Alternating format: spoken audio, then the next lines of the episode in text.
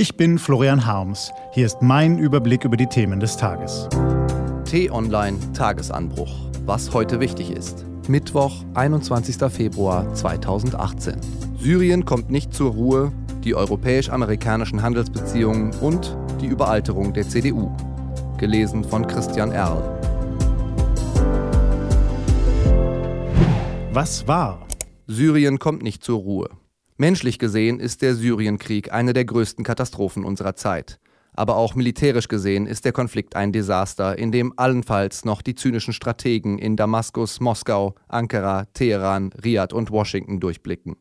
Im Norden des Landes prallen nun die türkische und die syrische Armee aufeinander, eine neuerliche Eskalation. Hätte man gestern einen x-beliebigen Deutschen auf der Straße gefragt, was da gerade in Syrien passiert, ich wette, er oder sie hätte es nicht beantworten können und es wäre ihnen auch nicht vorzuwerfen. Am Ende aber bleiben wir trotzdem fassungslos zurück. So viel Brutalität, so viel Zynismus. Wann zur Hölle beenden die Mächtigen in Moskau und Washington diesen Wahnsinn? Europäisch-amerikanische Handelsbeziehungen. US-Präsident Trump droht den Europäern mit Importbeschränkungen auf Stahl und Aluminium.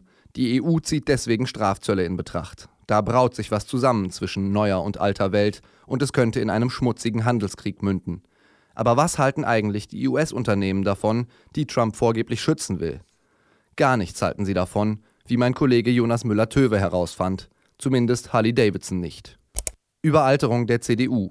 In einer Umfrage auf T-Online halten 64 Prozent unserer Leser Kramp-Karrenbauer für eine geeignete Merkel-Nachfolgerin. Wenn man in einer repräsentativen Umfrage die Meinung aller Deutschen einholt, sieht das Ergebnis etwas anders aus. Wie dringend die CDU auch eine personelle Verjüngung benötigt, zeigen meine Kollegen von Statista.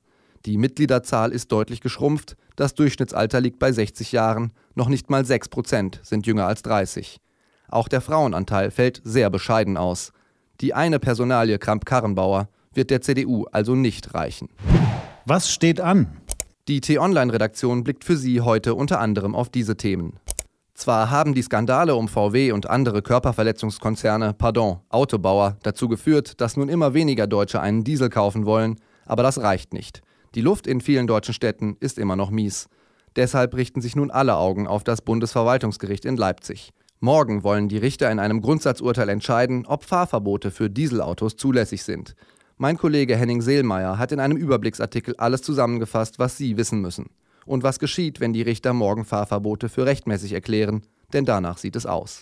Die RAF, der nationalsozialistische Untergrund, der Islamische Staat, Terrororganisationen entstehen aus unterschiedlichen Gründen und haben unterschiedliche Ziele.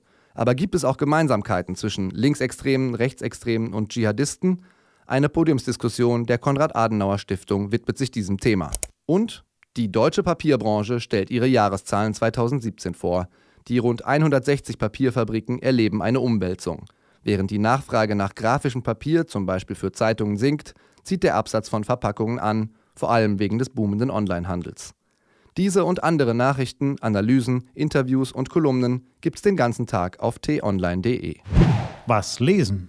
Wenn Sie möchten, unter t-online.de-tagesanbruch gibt es drei Lesetipps für Sie. Heute geht es um das mögliche Ende des Immobilienbooms in Deutschland um die harte Nachwuchsarbeit im Fußball und die Lage im Kongo. Das war der T-Online-Tagesanbruch vom 21. Februar 2018. Ich wünsche Ihnen einen erfolgreichen Tag. Ihr Florian Harms.